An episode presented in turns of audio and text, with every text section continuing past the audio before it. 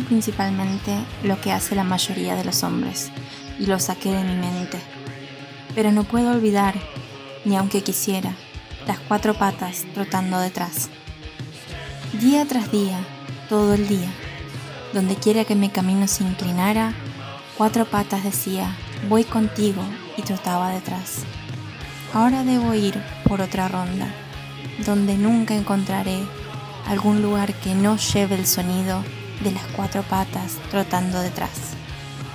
Este es un poema medianamente traducido por mí de Rudyard Kipling, un escritor que escribió, valga la, redundancia, este poema sobre la partida de una mascota. Y de eso vamos a hablar hoy. ¿Qué pasa cuando ese animalito que ha compartido su vida con nosotros no está más? ¿Me acompañan? Como siempre, sean todos bienvenidos. Mi nombre es Abril, yo soy el esqueleto parlante y en este podcast hablamos de muerte y un poco más.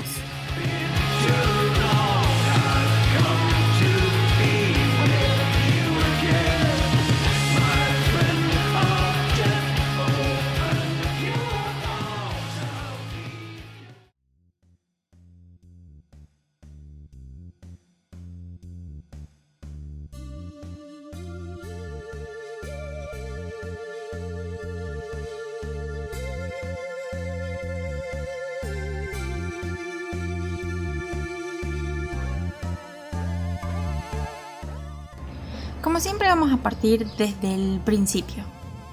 Una mascota es un animal domesticado que se conserva con el propósito de brindar compañía o disfrute para la persona que lo posee. Escogemos nuestras mascotas por su comportamiento, por su adaptabilidad y por su integración con nosotros los seres humanos.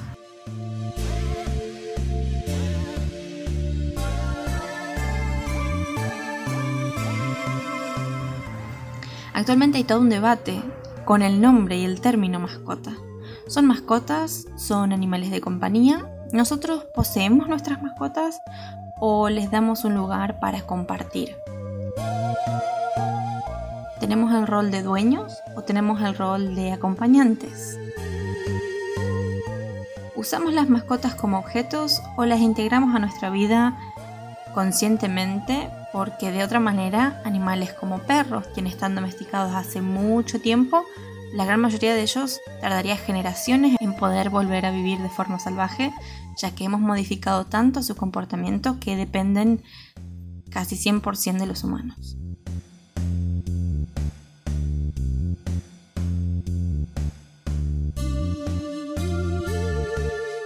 Pero eso es una discusión actual que se ha profundizado a gracias a la conciencia de los derechos de los animales, no solo de aquellos animales que tenemos de compañía en nuestros hogares, sino aquellos que consumimos y explotamos para nuestro consumo, ya sea por vestimenta o por alimentación, por lo que hablar de los derechos de los animales nos ha hecho reflexionar y cambiar nuestra relación con estos seres.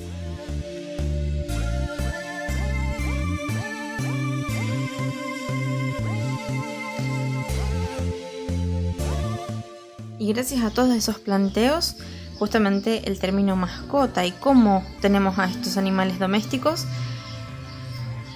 está ahora eh, como en revisión, digamos una revisión más bien cultural, que la verdad es bastante interesante y que muchas veces a mí personalmente me sucede que cuando hablamos de animales de consumo, ya sea el consumo cárnico, por ejemplo, y animales de compañía, hacemos como esa diferencia. ¿Por qué nos comemos las vacas y no los perros? Quitando las culturas y demás, ¿no? Pero conscientemente explotamos a los dos por igual. Uno es por la carne, pero el otro es por la compañía. Uno es por la alimentación y el otro es por la necesidad de afecto incondicional que creemos que no vamos a encontrar nunca en otra persona, cuando en realidad el deseo de la compañía y, la incondicionalidad de un sentimiento es algo que no vamos a poder llenar ni siquiera con nuestras mascotas. Pero eso vamos a verlo en otro momento.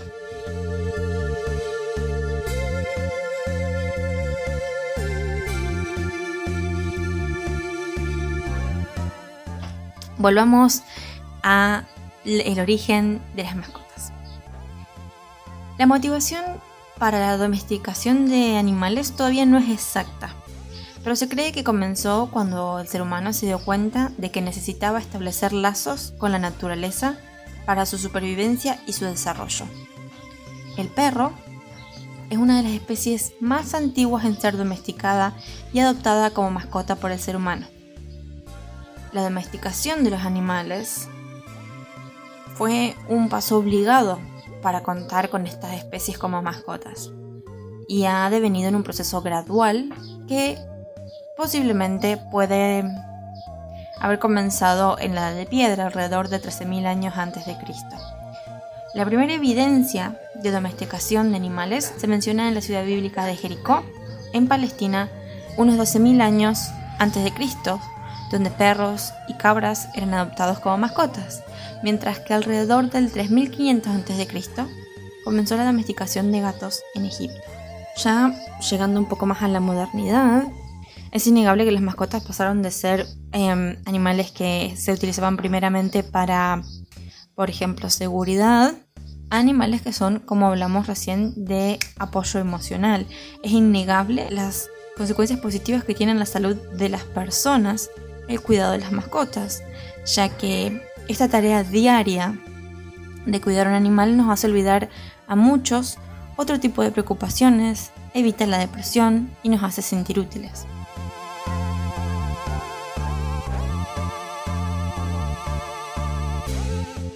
Desde el significado de la palabra mascota como un sinónimo de subordinado o compañero, desde usar un animal como alarma a traerlo como un miembro extendido de la familia, o por el otro lado, la palabra dueño o humano responsable, es verdad que todos los lazos en cuanto a los humanos y a los peludos se han ido modificando. Pero la muerte de estas mascotas sigue siendo en muchos casos temas que no hablamos y no exteriorizamos.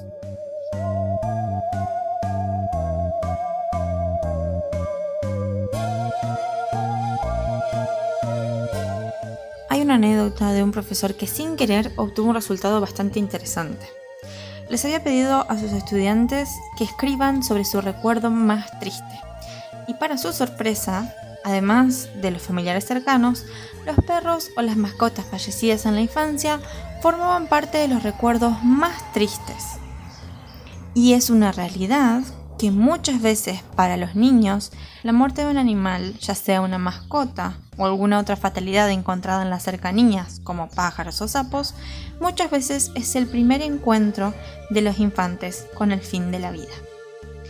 Y ya que hablamos de niños, vamos a charlar un poco sobre ellos primero, para luego adentrarnos en el duelo de los adultos.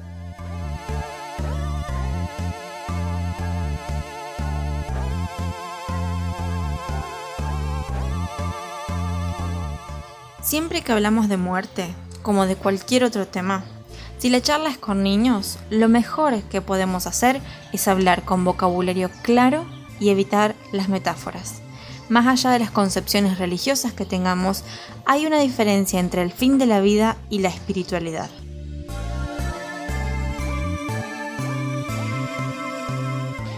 Primeramente debemos aclarar a este niño qué es la muerte.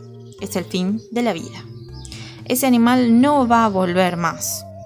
Y ya luego de eso podemos hablar sobre almas y el cielo para las mascotas, ¿o no?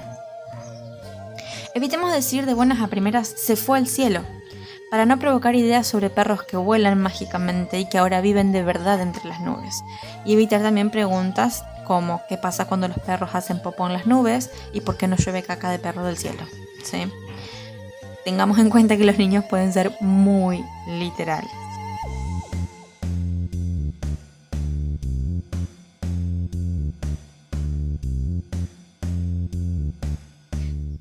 Luego de la charla sobre el fin de la vida, se recomienda evitar reemplazar una mascota con otra.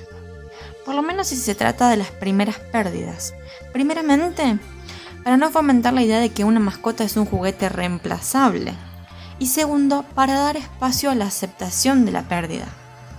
Si bien siempre que hablamos de que las pérdidas son difíciles de atravesar, una buena parte en tratar el final de la vida con naturalidad y trabajar esto con niños tiene que ver con darle el espacio y enseñarlos a gestionar sus emociones para poder aceptar esa pérdida.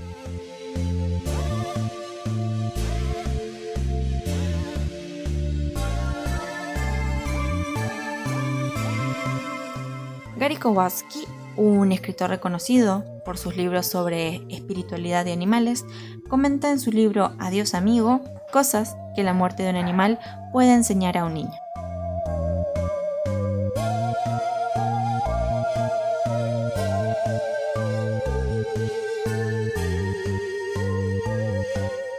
Primeramente, les puedo enseñar sobre ceremonia. Podemos llevar a cabo un entierro del animal. Podemos hablar sobre historia, otra cosa que puede enseñar. Contar algo que nos haya gustado, algo que recordemos sobre nuestra experiencia en compañía de ese animal. Celebrar, relacionado con la historia anteriormente. Celebrar la vida, expresar el sentimiento, siempre es importante eso. Fomentar y estimular la expresión.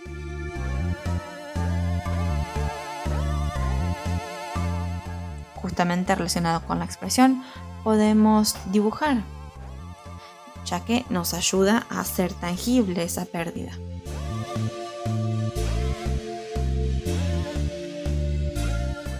Informarnos, no solamente aprender sobre la vida y este animal, sino sobre el fin de la vida y entender que este solamente es el principio de muchas pérdidas que vamos a tener. No decirle a la directamente, sabes que mucha gente se va a morir y te lo vas a tener que aceptar, sino en el sentido de que hay cosas que llegan a su fin y es natural que lleguen a su fin.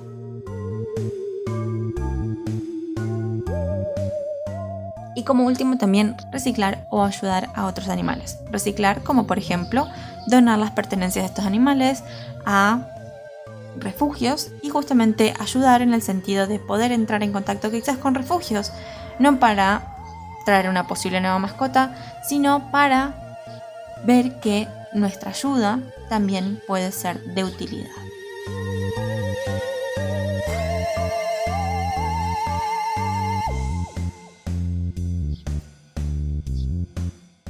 En cuanto a los adultos, todo lo que charlamos sobre duelo, las principales respuestas y manifestaciones es normal también con los animales.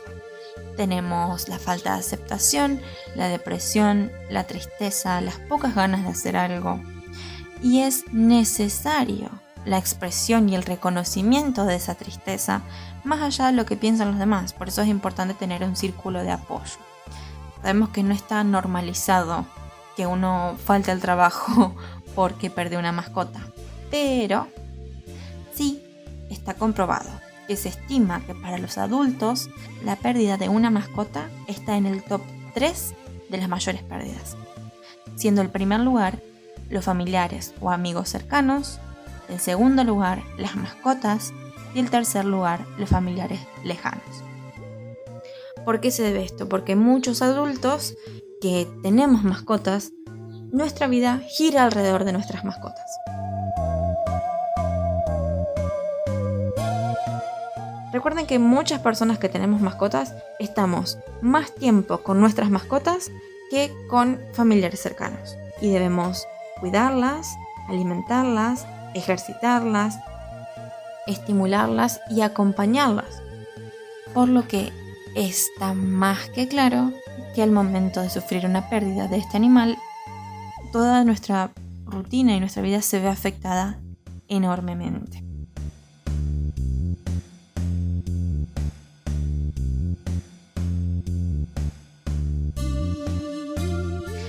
por eso también que Gary, en su libro Adiós amigo, nos da algunos tips para comenzar a transitar esas horas de duelo. Primeramente, de nuevo, no reemplazar una mascota por la otra, un clavo no saca al otro. Y sobre todo también evitar tomar grandes decisiones por esto, Dejemos que el duelo pase, no sabemos si estamos listos, ni siquiera si queremos volver a tener una nueva mascota. A muchas personas les pasa que pierden una mascota luego de tener durante años a ese animal y deciden no volver a tener otro animal de compañía justamente porque saben todo lo que se debe invertir y no tienen ganas de volver a pasar por lo mismo. Y hay gente que es el contrario. Luego de esto se abocan más a ayudar a los animales, pero eso tiene que ver con antes de tomar esas decisiones tan importantes y tan drásticas, darnos el tiempo para transitar nuestro duelo.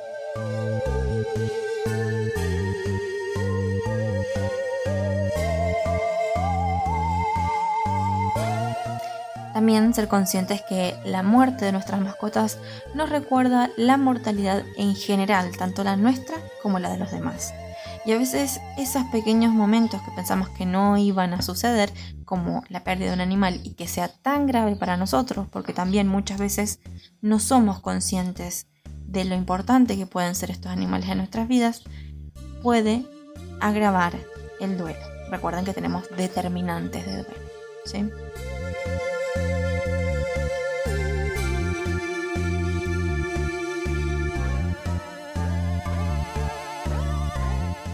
En cuanto también a recomendaciones, Gary nos recomienda tomar los mismos cuidados que tomaríamos con animales con nosotros mismos al momento de atravesar un duelo.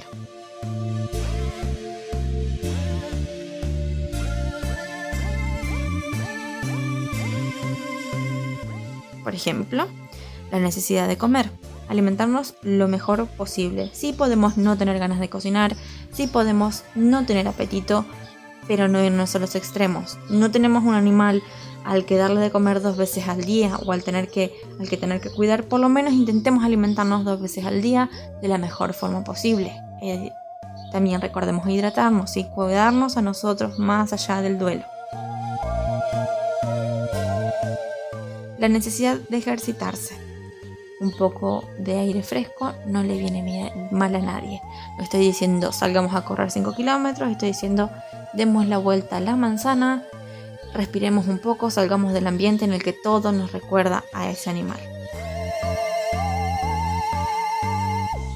La necesidad de dormir y la necesidad de divertirnos. El descanso es muy importante para una vida sana y el divertirnos también. Y aunque nos pese, en el momento de duelo, ya sea de personas o en este caso de animales, el divertirse y distraerse también es importante. 5, 10, 15 minutos, mirar un videito en YouTube, leernos dos páginas de un libro, aprovechar a cuando nos vamos a pasear para sentarnos en una plaza a mirar lejos, contar un chiste, ¿sí? Y por último, también muy importante, estar en compañía, buscar a alguien que nos pueda escuchar o que nos acompañe en el silencio alguien que nos entienda y no nos juzgue por sentirnos mal por un animal.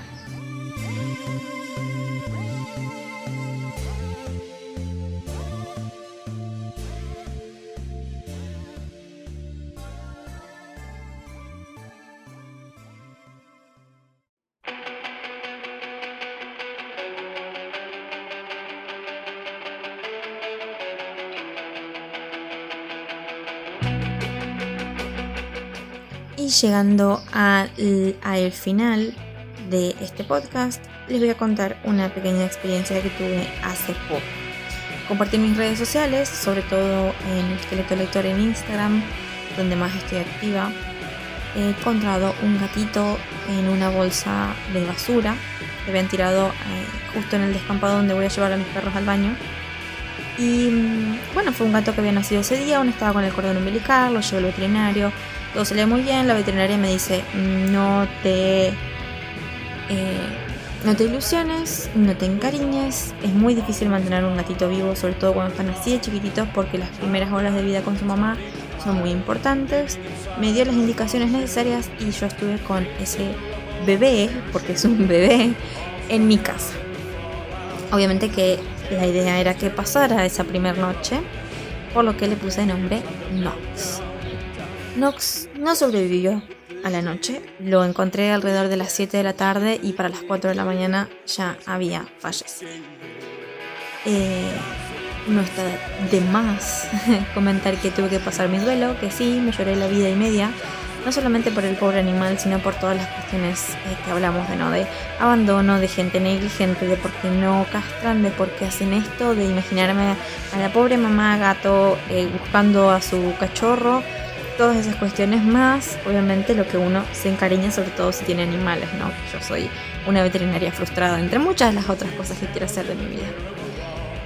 Y esto, más otras pérdidas que hemos tenido cercanas de animales hace poco en, en mi casa, me llevó a escribir esto sobre duelos de mascotas y a buscar sobre duelo de mascotas. Porque lo primero es, ay, es un bicho, porque te vas a preocupar tanto? Aunque hayas tenido ese perro o ese gato hace añares. Sí, está permitido llorar, sí está permitido hacer un duelo, sí está permitido sufrir. Lo importante es exteriorizar, porque el sentimiento que se queda adentro es un sentimiento que después lo podemos reflejar en la pérdida de una persona. Es por eso que no sabemos de dónde nos sale tantas lágrimas y tanto dolor. Exteriorizar y poner en palabras. ¿Qué fue lo que hice? Porque todo lo que me pasaba en Instagram, y aproveché a hablar de duelo y aproveché a relacionar y fíjense que me salió hasta tan bien que les traigo este podcast que es. No tengo libros para comentar esta vez, pero sí recomendarles el libro Adiós amigo, les vuelvo a repetir el autor, Gary Kowalski. Se los recomiendo que los lean, es muy interesante porque nos cuenta bastante sobre el duelo de mascotas y también recomendarles por favor castren a sus mascotas, adopten, no compren, ayuden a cualquier tipo de organización de animales que puedan llegar a encontrar cerca y sobre todo disfruten de sus peluditos. Espero como siempre que el episodio les haya resultado útil, informativo, entretenido. Ya saben que me pueden encontrar en mis redes como el esqueleto lector y nos vemos en la próxima. Pero recuerden, la muerte está cerca por lo cual no está mal invitarla a bailar un ratito.